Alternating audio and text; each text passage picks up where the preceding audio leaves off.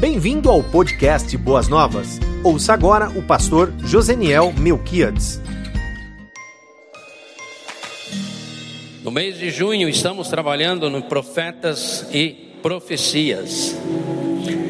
E nós estamos trabalhando sobre a temática Profetas menores, grandes mensagens.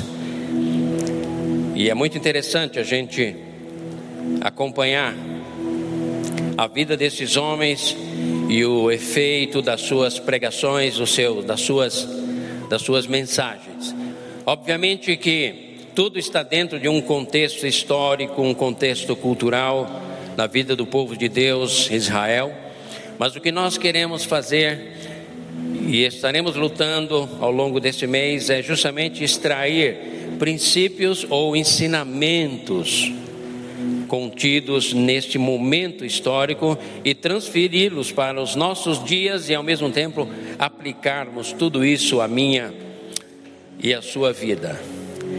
Quando Deus promete algo, ele cumpre. Quando Deus fala ao coração quando Deus fala ao coração do seu povo, seja o povo de Israel no passado, ou ao meu e ao seu coração, é muito importante que você entenda que se for voz de Deus, isso vai se cumprir na sua vida. Se for meramente sentimentos ou pensamentos seus, sem dúvida alguma que isso pode cair no, no esquecimento.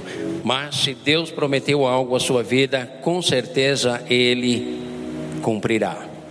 Me lembro claramente quando eu tinha aproximadamente, talvez 17, 17, 17 anos.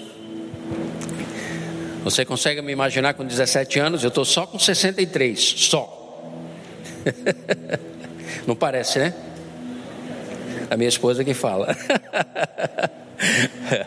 Mas quando eu tinha 17 anos, imagina aquele moço que veio lá do sul da Bahia, migrou, migrou para São Paulo com a sua família, tinha muita dificuldade de se adaptar à cidade de São Paulo, ao seu ritmo frenético de trabalho, de exigência. Aquele menino acostumado aos rios e aos açudes, aos pés de pitanga, de mexerica, tangerina, Aquele menino despreocupado, sem nenhum compromisso nenhum, com quase nada, de repente vem para a cidade de São Paulo e tudo é na base da responsabilidade, do compromisso. Então muita coisa chocou com o meu mundo, meu mundo interior. E lá estou eu com 16, 17 anos. Aos 12 anos eu resolvi simplesmente só praticar esportes aos domingos, não ia mais à igreja, a mamãe ficava triste, mas era uma escolha minha, saía de manhã, voltava à noite, e isso causou, causava uma grande tristeza, porque lá estava eu me divertindo, jogando futebol, aquilo que eu sempre gostei de fazer, mas no final do dia com uma profunda tristeza na alma, porque não havia nada que pudesse produzir uh, alegria alegria plena. Então, em meio a essa dificuldade social, dificuldade de, de se ambientar, uh, dificuldade material, falta de propósitos na vida, abandonei os estudos muito cedo, com 14, 13 para 14 anos. Lá se foram os estudos e aí foi viver a sua própria vida, da sua própria maneira. E lá estou eu debaixo de uma árvore, pensando em tudo isso e percebendo que a minha vida ela não tinha muito sentido ou significado, não tinha muito, muitos objetivos, não tinha planejamento, nem, nem curto, nem médio, nem longo prazo, não tinha planejamento nenhum, simplesmente vivia a vida conforme a vida levava. E lá estava eu pensando a respeito de tudo isso, quando de repente uma voz sopra no meu ouvido dizendo: Um dia tu ainda dirás grandes coisas a este mundo. Você consegue imaginar o que isso significava para mim? No contexto de vida, na minha origem, no contexto que eu estava vivendo, principalmente naquele momento, crise entre a adolescência e a juventude, entrando para a maturidade, isso soava como uma voz completamente, uma ideia completamente inconcebível, porque a minha resposta foi: eu? Estar na frente de um auditório ou dizer seja para algumas pessoas ou dizer algo importante, nem eu tenho valor ou importância alguma para mim mesmo, quanto mais emitir algum conceito ou alguma opinião que possa causar algum tipo de impacto ou tocar na vida de pessoas ou dar algum, algum direcionamento. Passaram-se mais de 40 anos, queridos. Parece o povo do deserto, né? Passaram-se mais de 40 anos, até que, de uma maneira, maneira completamente sobrenatural, Deus nos coloca no púlpito da Igreja Batista Boas Novas e no quadro de pastores auxiliares. Você consegue imaginar o que isso significa? Significa que Deus, quando Ele fala o coração do seu povo, mesmo aquele que está desorientado, meio perdido, se foi voz de Deus, se agarre nessa promessa, porque ela se cumprirá na sua vida. Posteriormente, eu fui compreender que Deus pega as coisas desprezíveis deste mundo e as faz em algo de valor, e pega as coisas elevadas deste mundo e as torna em nada, porque é através de vasos de barros que Deus diz: Eu uso vasos de barros, porque a excelência da glória é minha. E assim diz o Senhor: Eu não divido a minha glória com ninguém. Eu pego as coisas loucas e as faço ser, e pego aquilo que pensa ser sábio e elevado e as torno em nada.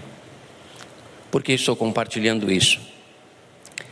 Porque eu quero lembrar a vocês nessa noite, no profeta Ageu, capítulo 2, do versículo de 1 a 9, algo, obviamente que uma, uma elevação muito maior, mas algo que foi dito para aquele povo e que no contexto em que eles estavam vivendo, soou como algo completamente inimaginável, inconcebível, impossível, que era a reconstrução do templo em Jerusalém. É muito comum, é muito comum em toda a Escritura Ageu capítulo 2, você pode abrir por favor, capítulo 2, o versículo de 1 a 9. É muito comum nas Escrituras nós encontrarmos este princípio, é quase que uma máxima de Deus. É uma máxima dele. Ele diz assim: Você, mulher estéril, Sara, daqui um ano virei a ti e tu terás um bebê nos teus braços. É impossível é uma mulher idosa, é uma mulher estéril, há todas as impossibilidades deste fato se consumar. Daí um ano vem Isaac, de Isaac vem Jacó, de Jacó vem os doze, dos doze vem a nação de Israel, ou seja, Deus trabalha de uma maneira sempre sobrenatural, exatamente porque dessa forma Ele autentica a sua transcendência através da sua imanência. Ele se torna imanente, um Deus real e presente, seja na história de uma mulher, de uma, de uma família, de um povo, de uma nação e na história do mundo. Seja na minha história, seja na sua história, seja na história da sua família, da sua descendência. Deus trabalha, e quando Deus declara, Ele vai exatamente cumprir, porque a Sua palavra Passarão os céus e a terra, disse Jesus, mas as minhas palavras se cumprirão. Deus vela, zela sobre a sua palavra. Daí o porquê nós estamos sempre incentivando a todos vocês a que vocês amem a palavra de Deus, debrucem nela, edifiquem e construam suas vidas nelas, porque nela, na palavra de Deus, os seus sonhos poderão serem adequados aos sonhos de Deus e a sua vida será uma vida completamente transformada e vai se cumprir na sua vida aquilo que Deus disse que haveria de dar, dar cumprimento. Antes de ler o texto, eu queria apenas lembrar para vocês e aqueles que nos acompanham que Ageu, juntamente com Zacarias, foram os dois profetas que assessoraram foram mentores, orientadores de Esdras e Neemias e Zorobabel, que era o governador, no período da restauração, quando após o exílio babilônico, o povo começou a voltar. Em três etapas o povo foram voltando para a reconstrução dos muros, para a reconstrução do altar, para o restabelecimento social e voltar a viver ali na cidade de Jerusalém. Portanto, queridos, anote na sua agenda, por favor. Você precisa ler, você precisa ler o livro, os, os livros de Neemias. Aliás, se você é gestor, gosta de gestão, é um administrador, é alguém que comanda e lidera as pessoas. E Neemias, além de tudo, é um livro excelente, ele é top de linha no que diz respeito à liderança e gestão, principalmente gestão de conflitos, ideais, propósitos, ah, como organizar, como transpor obstáculos, como vencer apatia, como, enfim, Neemias. Então você deve ler o livro de Neemias, você deve ler o livro de Esdras, que é o escriba e sacerdote que foi voltou para restaurar todo o aspecto religioso. Você deve ler o livro de Ageu, que são apenas dois capítulos, 20, 38 versículos, e você deve ler o livro de Zacarias. E de Lambuja, é muito, né? e só para contrariar, você deve ler o livro de Daniel que é um livro que relata um momento do cativeiro ali na, na Babilônia. Por que isso é importante? Amados, a nossa fé, ela é mística e ao mesmo tempo ela é sobrenatural e ao mesmo tempo ela é racional, ela é natural. Existe uma história por trás da nossa fé. A nossa fé não é um salto no escuro, como alguém quis dizer aí no passado que a fé cristã é um salto no escuro. Não, nós temos base, nós temos lastro histórico, profético, averiguável. Na, na, história das nações, na história da Babilônia, na história do Egito, você vai encontrar lá os registros de um povo, o qual passou por ali. E a história desse povo, por isso que a minha e a sua fé é judaica cristã, é oriunda, tem, tem origem na história judaica que veio até nós através de um homem judeu chamado Jesus, o Filho de Deus encarnado, e que trouxe a nós, os gentios, a salvação. E isso veio através do apóstolo Paulo, inclusive com a sua teologia, que foi o décimo segundo apóstolo levantado, o apóstolo dos gentios, e assim chegou até nós. Né? Então leia todos esses livros, porque é uma questão de cultura bíblica conhecimento bíblico e ao mesmo tempo fortalecimento da fé. Não existe fortalecimento da fé sem conhecimento bíblico. Conhecimento, experi experiência. Quem se baseia em experiências apenas é frágil na sua fé, porque experiências passam. Mas a cultura bíblica, o conhecimento bíblico cria fundamentos sólidos que nos leva à convicção e convicção nos leva a sermos firmes e constantes, sempre abundantes naquilo que diz respeito a Deus e a sua a sua vontade. Hoje nós vamos pensar um pouco, dentro de Ageu capítulo 2, versículo de 1 a 9, a glória do novo templo. Esse, esse é o nosso, o nosso tema. Assentados mesmo, como os irmãos estão, recebam a palavra de Deus, que é a exortação exortação de Ageu, juntamente com Zacarias, estava ministrando aquele povo para que eles caminhassem em direção dos propósitos que Deus tinha para eles. Então, no capítulo 2, o profeta Ageu vai dizer assim: Deus, através do profeta Ageu, eu vou pegar aqui, que aqui está umas letras maiores. No dia 21 do sétimo mês, veio a palavra do Senhor por meio do profeta Ageu. Olha a palavra que veio. Pergunte ao governador de Judá, Zorobabel, filho de Sealtiel. Pergunta também ao sumo sacerdote Josué, filho de Jeuzadaque. E também pergunta ao restante do povo o seguinte: o que, que você acha? O que, que você entende quando você lê um texto como esse? Eu, pelo menos, fico com meu coração encantado, porque é um Deus É um Deus falando aqui através do profeta, abrindo um diálogo. Isso para mim é fascinante. Eu fico encantado quando eu descubro na Bíblia que eu posso conversar com Deus e Deus interagir comigo, através de perguntas e respostas, através de um relacionamento íntimo, um relacionamento vivo, íntimo e ao mesmo tempo crescente, esclarecedor, não é impositivo. O nosso Deus não é impositivo, ele não nos impõe, ele propõe a nós. Ele faz-nos propostas para que nós entendamos que nele dá a liberdade do acesso, do diálogo. Por isso ele faz perguntas. Ele chama a atenção dos, de, dos três grupos lá: do governador, do representante da fé, da religiosidade e ao povo comum.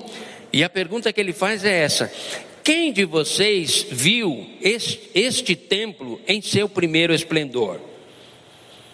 Comparado com ele, não é como nada o que vocês veem agora.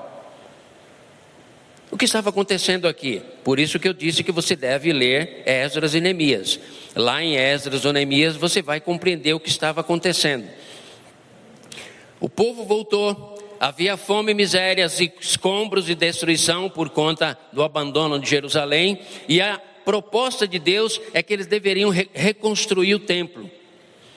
Mas em meio à pobreza e à escassez, as coisas aparentavam impossíveis de acontecer. Primeiro, segundo, a imagem que alguns deles tinham do templo de Salomão, o templo antigo, e a sua suntuosidade, levava, levava eles a entenderem que não adianta construir uma casa tão pequena, tão limitada como essa, porque Deus não vai se agradar e será vergonhoso para nós, porque para um povo naquela época, a sua, a sua língua, a sua cultura, a sua terra e a sua fé, a sua religião eram fundamentos básicos.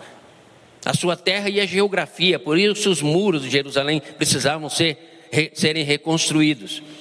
Então é, é lançado um desafio para aquele povo e o esmorecimento já chega automaticamente por conta de a grandeza do templo de Salomão, que consumiu mais de 150 mil homens para serem construídos, e em sete anos, aquele templo de Salomão, com uma suntuosidade tremenda, atraía os olhares de admiração de todos os povos. A rainha de Sabá veio de longe para conhecer, para obter, para entender o conhecimento de Salomão, a sua sabedoria e o seu templo, o seu Deus. Então, comparado com aquela aquele primeiro momento, esse segundo momento já trouxe esmorecimento. Já trouxe, olha, eu acho que não não vale a pena. Não vale a pena porque quando lançaram, lá em Esdras diz, quando lançaram as bases primeiro do altar e depois lançaram as bases do templo, eles perceberam que era irrisório, era insignificante, e isso trouxe esmorecimento. Somado a tudo isso, as conspirações dos povos à volta, que durante três vezes, três, por três vezes eles embargavam a obra, criaram dificuldades, criavam uma série, uma série de coisas. Então percebem, querido, por que, que eu estou dizendo isso? Para você entender a causa do esmorecimento. Às vezes, trazendo para o sentido prático, você está esmorecido no que diz respeito à sua fé, à sua espiritualidade, e você não consegue identificar a causa você vai nos efeitos. Eu estou abatido, estou abatida, eu estou triste, o sermão não tem me agradado, o culto, enfim, e aí você vai nos efeitos, quando na verdade você deveria procurar o que está causando isso.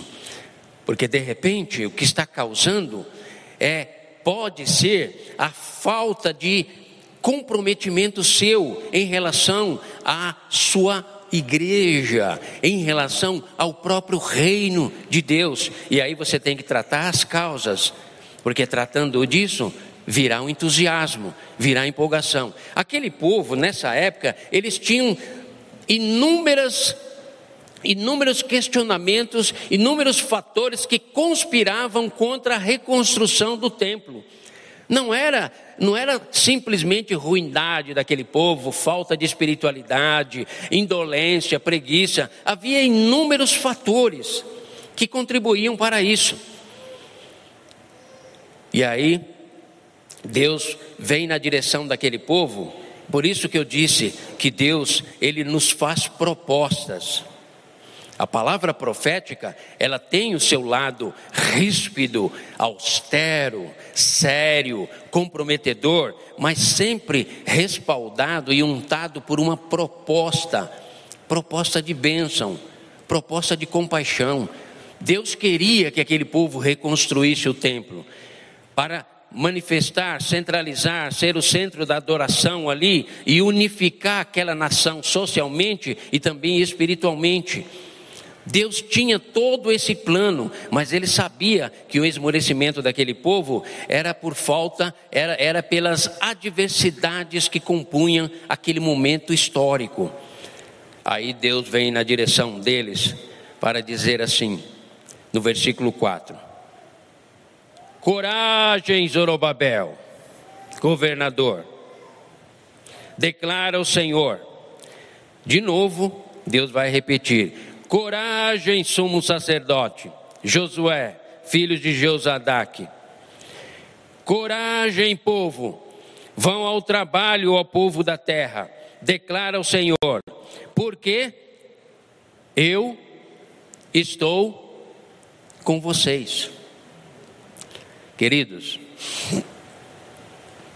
a palavra profética, ela é desafiadora e mais ao mesmo tempo ela exige um comprometimento da nossa parte, mas ao mesmo tempo ela vem com um desafio, uma admoestação e um respaldo do próprio Deus que diz: Eu estando com vocês, vocês vão conseguir. Vocês só não vão conseguir se vocês esquecerem de recorrer a mim. Coragem, a ideia de coragem não é não é ausência do medo, é a disposição em seguir em frente, mesmo que seja, quem sabe, com um certo temor, mas se Deus disse, eu vou seguir em frente. Coragem diz respeito a um ânimo interno, aonde vai suplantar as circunstâncias externas. Coragem né, a capacidade de olhar para aquilo que Deus propõe e ratificar na sua alma e dizer: Eu vou em frente, porque é palavra de Deus. Isso se aplica à sua vida individual, a essa coletividade que se chama igreja, isso se aplica em todos os sentidos da nossa vida. Mas o que é o que encanta meu coração também é ver um Deus que além de fazer pergunta para nós, e esperar a nossa resposta é um Deus que vem em direção da nossa fraqueza, não para pesar sobre as nossas vidas e nos cobrar uma coragem que nós não temos ou uma força que não temos. É um Deus que vem na minha e na sua direção para nos estimular, nos colocar para cima quem coloca para baixo é um maligno que veio roubar, matar e destruir. Jesus Cristo disse: Eu vim para trazer vida, coragem, ânimo. Eu quero que vocês sonhem os meus sonhos, caminhem em direção aos meus propósitos. Era isso que Deus estava dizendo para aquele povo. E para que a coragem daquele povo fosse fortalecida ou despertada, Deus dá subsídios históricos. Ele volta ao passado, ele volta à aliança que ele fez com aquele povo, no versículo 5. Ele vai dizer assim: olha, é como se Deus estivesse dizendo: lembrem-se da aliança que fiz com vocês quando vocês saíram do Egito. Que aliança era esta? meu espírito estará entre vocês. Porque o meu espírito está entre vocês, eu digo para vocês o que não?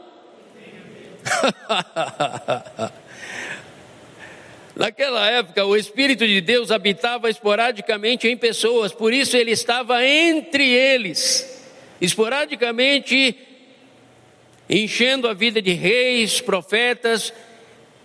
Faço uma pergunta hoje: O Espírito de Deus hoje está entre nós ou em nós.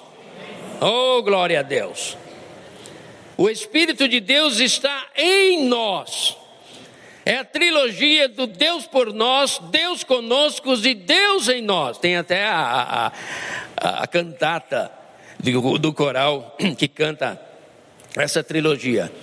Então, quando Deus faz uma promessa, lança um desafio, ele dá também os meios pelos quais esse desafio pode ser alcançado. Ele entende a nossa limitação, ele entende o nosso medo, ele entende o nosso temor e ele vem na direção para dizer: coragem, coragem, coragem.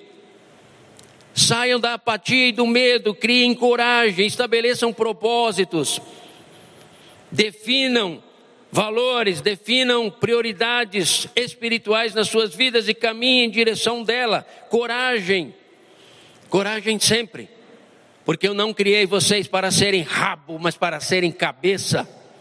Não criei vocês para serem humilhados, mas para serem exaltados porque através da exaltação de vocês eu glorifico o meu nome e torno o meu nome conhecido entre todas, entre todas as nações. O templo de Jerusalém destruído era uma vergonha. Uma vergonha para Israel, uma vergonha para aquele povo e uma vergonha para o próprio Deus. É tanto que o profeta, o profeta vai dizer, o profeta Ezequiel, se não me falha a memória, essa nação se tornou escárnio das nações, tu, ó Israel porque passando pelas suas terras o povo vão menear a cabeça e dizer: hum, hum, hum, povo de Deus, que Deus é esse que não pôde nem ao menos poupá-los da desgraça e da destruição. A reconstrução do templo tinha o significado de mostrar para as demais nações quem é o Deus Todo-Poderoso, que é humilha, abate e ao mesmo tempo exalta porque Ele é Senhor e soberano.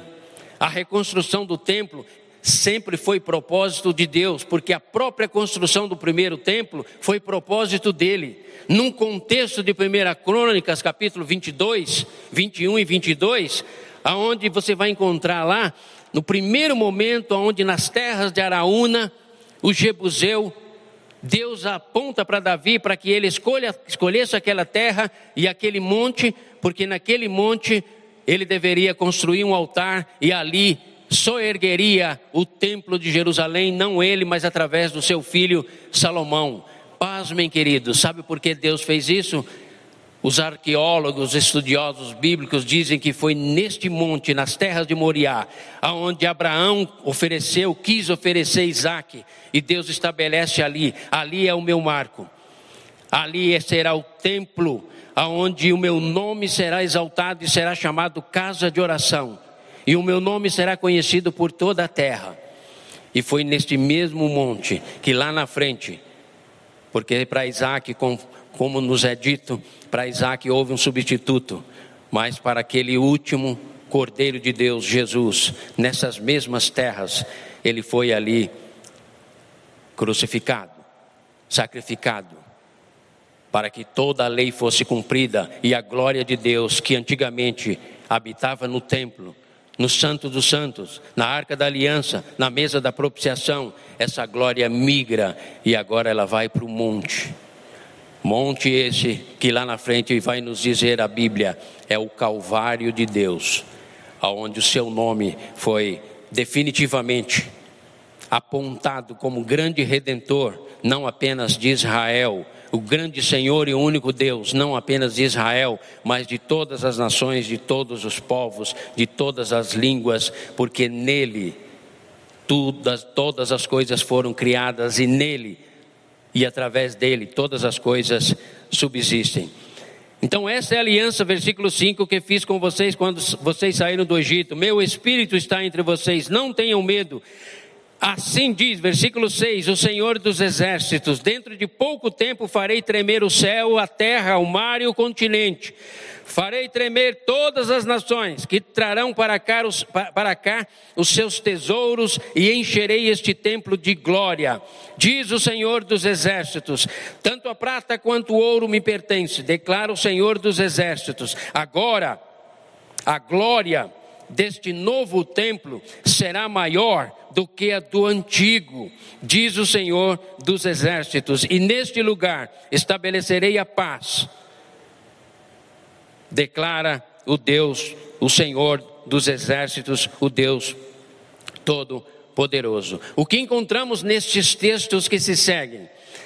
Lendo Esdras e Neemias, você vai entender que Deus moveu Ciro, Dário, Xerxes, os três monarcas persas, para que eles, ao serem tocados, é, chegou ao ponto de Deus chamar Ciro, e Deus dizer ao rei, sobre o rei Ciro, persa, dizendo: Ele não me conhece, mas ele vai fazer o que me apraz.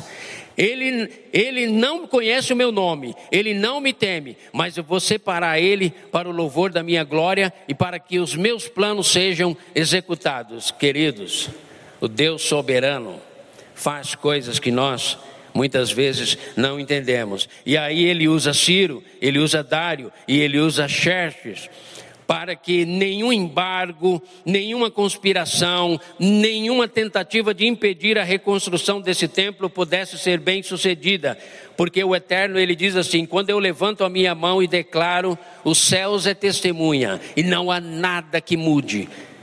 E é exatamente com base nisso que você vai encontrar tesouros e mais tesouros que foram enviados, seja através de Neemias, seja através de Esdras, seja através de Zorobabel, seja através dos cavaleiros do, dos monarcas persas, centenas de ouros, toneladas de ouro, prata, todos os utensílios que Nabucodonosor roubou, saqueou de Jerusalém, tudo foi restituído tudo isso para que o povo de Israel pudesse olhar e dizer: é impossível que isso aconteça.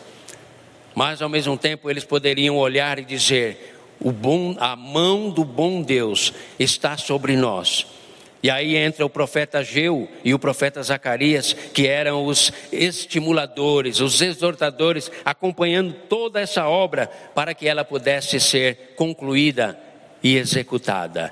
Qual é a nossa proposta nessa noite.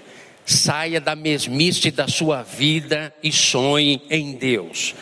Saia da apatia da sua vida e ouça o que Deus tem para a sua vida, querido irmão, querida irmã. Quais são os planos de Deus? Deus não te criou para viver alguns anos, descer a cova e simplesmente isso. Deus nos criou para o louvor da sua glória. Passaram-se séculos na verdade, esse segundo templo de Jerusalém, que foi iniciado por Zorobabel, a reformulação espiritual iniciada por Esdras, toda ela se deu ao longo de centenas de anos. Mas, na verdade, o segundo templo só foi concluído no ano 64 pelo rei Agripa II, o grande templo de Herodes. Até então, aquele templo humilde, aparentemente insignificante, foi ganhando através do Herodes o Grande, mesmo com seus malefícios que ele causou à humanidade, mas ele deixou um legado da reconstrução do templo na sua suntuosidade. Templo esse que existiu nos dias de Jesus. Templo esse que era forrado por ouro por toda a sua volta. Segundo Flávio Josefo, que é um grande historiador hebreu do século I, antes de Cristo, ele relata que o templo de Jerusalém, com, a reforma que foi feita por Herodes, ganhou contornos magníficos. Era uma verdadeira mara maravilha daquele tempo. As suas paredes externas revestidas com placas de ouro, conforme o sol batia naquela parede, se você olhasse, você tinha que fechar os olhos, tamanho era a glória daquele templo.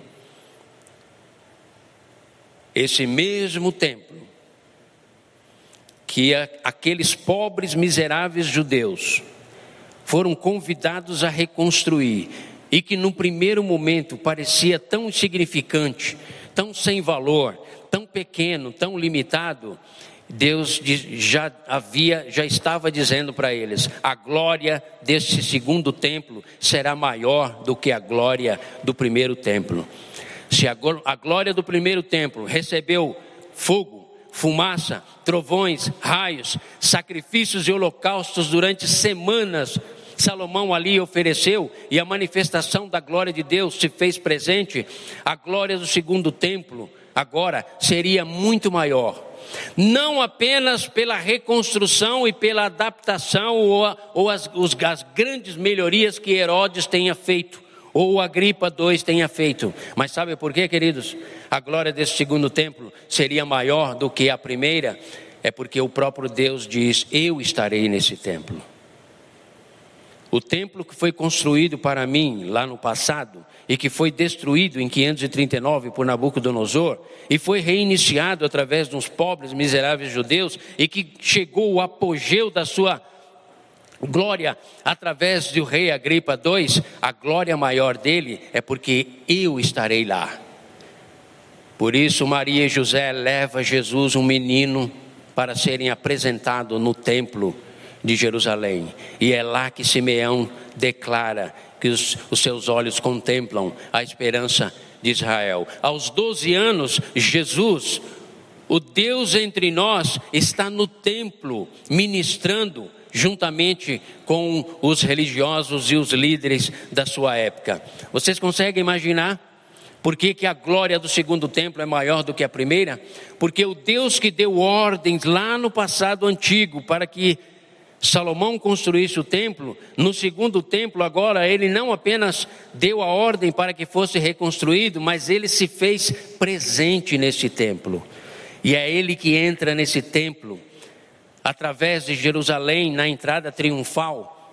Osana, Osanas, Osana nas alturas, bendito aquele que vem em nome do Senhor. E lá entra ele em Jerusalém, montado no jumentinho, e vai na direção do templo e o que ele faz? Ele purifica o templo, quebrando o mercantilismo religioso que havia no seu templo, no seu tempo, porque o templo de Deus não é lugar para comércio, mercantilismo, e chamarás, e esta casa será, será chamada casa de oração para todos os povos, assim diz o Senhor dos Exércitos. Nesse templo, ele entra em diálogo com os religiosos. Esse templo, agora, recebe não apenas o que deu ordem para criar através dos trovões e dos raios, mas recebe o próprio Deus encarnado. E sabe, queridos, Jesus não recriminou o templo e nem julgou aqueles que agiam incorretamente, ele corrigiu as rotas daquele povo para que eles entendessem a importância daquele templo. Agora ele chega para os judeus, os religiosos, e diz: quando perguntaram para ele, que sinais fazes tu para que reconheçamos a tua autoridade? Lá em João 2, ele diz: Derribarei esse templo que vocês demoraram 46 anos para reconstruir. Derribarei esse te templo e em três dias o reconstruirei. Isso falando a respeito do seu corpo ressurreto. Porque quando o filho do homem for levantado da terra, a Bíblia nos diz: toda a humanidade será atraído a Ele.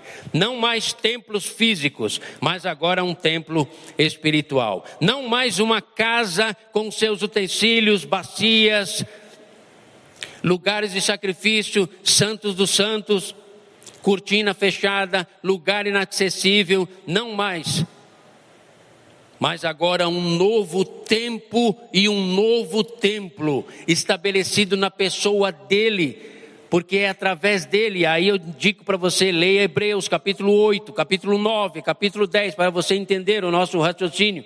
Aonde o, o escritor de Hebreus vai, vai, vai nos dizer: o templo, os seus sacrifícios, tudo aquilo que era a glória do templo, apontavam para alguém que é maior do que o templo e que através dele, sendo mediador de uma nova aliança, Deus estaria construindo templos pela face da terra. Que templos são esses? Sois vós que sois habitados pelo Espírito Santo de Deus. Deus não mais habita em casas feitas por homens, agora Ele habita em corações, vidas, pessoas, homens e mulheres de todas as tribos, línguas e nações, que são habitados por eles e são templos, santuários do Espírito Santo, do Deus vivo, do Deus Todo-Poderoso, queridos. Você pode dizer um amém? Ah, Deus amado, eu sei que isso é um mistério, Senhor. Eu sei que isso é grande demais para a nossa mente. Não é à toa que Pedro fala: olha, meu irmão, o nosso irmão Paulo nos escreveu sobre assuntos complexos, difíceis de entender. E o que Paulo mais tinha como marca registrada na sua alma era exatamente uma mensagem que dizia: vocês agora não precisam mais trazer holocaustos, oblações ou sacrifícios diante do altar no lugar físico, porque os seus corpos agora são santuários de Deus e aprove a Ele habitar em vós, não mais no santuário em Jerusalém e em nenhum outro santuário geográfico ou físico que exista sobre a face da terra. Aprove a Deus dizer àquele povo: construa um templo, porque a glória desse segundo templo será maior do que a primeira, porque eu estarei nesse templo. E eu farei cumprir todas as profecias. E eu apontarei para vocês que este templo não deve se tornar ponto de idolatria. Tanto é que foi dada a ordem, e esse templo não ficará pedra sobre pedra que não será derrubada. Até o final dos templos, conforme nos diz os historiadores, quem sabe, é esperado por muitos a construção do terceiro templo, para que se cumpra profecias de Daniel capítulo 9, versículo 27. Até lá, Deus estabelece que Ele é adorado, invocado, bendito, amado, servido, através não de templos físicos, muito embora tenhamos, tem, se tenha o valor por conta da congregação do povo santificado que aqui se reúne. O valor deste espaço físico não está nele, mas na presença da igreja de Cristo Jesus, que sois vós, habitados pelo Espírito Santo de Deus. Portanto, entendendo isso, Hebreus vai nos dizer: não deixem de congregar, como é costume de alguns, porque neste local, neste espaço, se reúne a igreja do Deus vivo, a qual se reúne para invocar o seu nome glorificar e exaltar a sua pessoa e buscarem serem cheios do Espírito Santo de Deus e se tornarem templos habitados por Ele, para o louvor da sua glória, santificados, consagrados e separados para o louvor da glória de Deus. Mas Jesus, no que diz respeito ao templo de Jerusalém, que encantava os apóstolos a ponto deles dizerem: Mestre, olha as colunas, olha as paredes, olha essas pedras, lá em Mateus 24. E Jesus vai dizer: Não se entusiasmem com isso, porque não ficará pedra sobre pedra que não será derrubada. Jerusalém será pisada pelos gentios. Ela será massacrada mais uma vez, e vocês serão esparramados pelos quatro cantos da terra, até que o tempo dos gentios, a época da graça, a era da graça, se consuma, e aí virá o fim. Porque daqui para frente, Jesus nos diz, daqui para frente, aquele templo que representava a habitação de Deus, agora será substituído pela presença do próprio Deus no coração humano do homem ou de uma mulher que de fato crê, recebe, toma para si e invoca o nome do Deus vivo. Mas a todos quantos o receberam, deu-lhes o poder de se tornarem filhos e filhas do Deus Altíssimo mas vós, quando ouvistes o evangelho da vossa salvação, Efésios 1:13, e tendo nele crido, foste selado com o Espírito Santo do Deus vivo. E assim, o templo reconstruído por Zorobabel, a edificação de todo todo aquele projeto, a consumação, atravessam os séculos, chega até Jesus e em Jesus é estabelecido um novo pacto uma nova era, uma nova aliança. agora ele habita aqui, agora ele habita aí. Da mesma forma que o templo de Jerusalém precisou estar sendo reconstruído, aí eu faço a seguinte pergunta: como está a construção do teu templo, do teu mundo interior, da tua alma, das tuas emoções, da tua espiritualidade? Porque o Deus do universo aprove a Ele habitar no coração e na mente humana. Eis que farei convosco uma nova aliança, diz o Senhor dos Exércitos. Escreverei as minhas leis na sua mente, as imprimirei nas tábuas do vosso coração, e serei o seu Deus, e você será o meu povo, e caminharemos juntos, e manifestarei a você a minha glória, e abençoarei, e aonde você colocar os seus pés, eu ministrarei a bênção. Aonde você estiver no seu trabalho, ali será um local aonde a casa de oração santificada e consagrada a Deus, que é a tua vida, eu me farei presente ali. Abençoarei o mundo, multiplicarei moradas minhas pela face da terra, divulgando e propagando o meu evangelho. E assim manifestarei a minha glória à humanidade até aquele grande dia. Ó oh Deus eterno, aonde não teremos mais templos de adoração nem pastores e nem ensinamentos, porque o próprio Deus manifestará sua glória sobre o seu povo. E eu serei o seu Deus, e vocês serão o meu povo. Não haverá mais sol, nem lua, nem estrelas, porque a primeira ordem cósmica foi passada, e agora vem a eternidade de Deus, aonde eu estarei com vocês e me darei a conhecer e vocês não precisarão mais de templos físicos, porque a minha glória cobrirá a vida de todos, de todos vocês. Senhor Deus, faça uma oração singela mesmo de olhos abertos nessa noite, rogando ao Senhor, Pai, que abençoes de maneira extraordinária cada um dos teus filhos e filhas nesta noite. Pai eterno, eu sei que muitas vezes nós achamos que precisamos ser perfeitos, mas o Senhor vem na nossa direção para dizer: vocês precisam serem aperfeiçoados nele, no meu Filho Jesus Cristo. Pai eterno, a santidade que muitas vezes estamos lutando para alcançar e parece impossível, e aí o templo onde tu habitas, a impressão que temos é que ele está sempre sujo, não está limpo por conta dos nossos pecados. Eu quero pedir ao Senhor, dê a este irmão ou a essa irmã a capacidade de mudança de atitude, pelo poder do teu Espírito Santo. Pai eterno, cada filho ou filha tua aqui nesta noite que de repente carrega um sentimento de culpa, um sentimento de vergonha, quem sabe praticou aborto, quem sabe teve uma vida sexual promíscua, quem sabe foi desonesto nos seus negócios e de repente ao ouvir falar de santidade, de consagração, a única coisa que vem ao seu coração é remorso. Senhor, Dê a este irmão ou a esta irmã não o remorso, mas o arrependimento. Aquele mesmo arrependimento que tu destes a Pedro, que diferentemente de Judas que saiu e se enforcou, Pedro se quebrantou, porque ele percebeu que a sua atitude não honrou.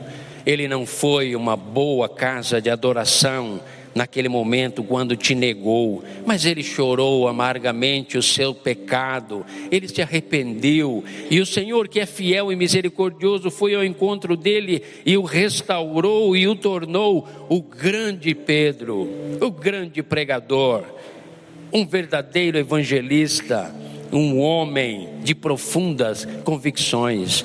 Pai eterno, é isso que desejamos nesta noite.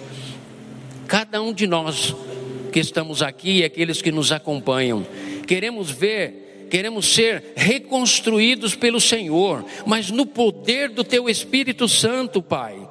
Porque fora disso só há religiosidade, só há cobrança, imposição, e nós não conseguiremos ver transformações. Mas se o teu Espírito Santo nos encher, nós viveremos a plenitude da vida, seremos consagrados, viveremos para o louvor da Sua glória. Pai eterno, que isso seja uma realidade na vida de cada um dos meus irmãos e irmãs aqui nesta noite, que eles saiam para viver um tempo novo e que a glória futura dos próximos dias, das próximas semanas, dos próximos meses, tome conta das suas vidas, que eles amem mais o Senhor, que eles leiam mais a tua palavra de uma maneira deliciosa e saborosa, quem sabe amarga no início, conforme diz o profeta, mas depois vai ficando doce, agradável, porque traz cura. Cura para as emoções, para a baixa espiritualidade, para a apatia, Pai. Essa é a nossa oração nessa noite. Por isso entregamos este povo amado e querido, que é teu povo, pertence ao Senhor, é propriedade particular, é a menina dos teus olhos, é um novo Israel, é a tua igreja. E que assim sejamos abençoados em nome de Jesus. Amém e amém. Você ouviu o podcast Boas Novas? Venha conhecer a nossa igreja. Estamos localizados na rua Marechal Malé 611, Parque de Vila Prudente, São Paulo. Esperamos por você!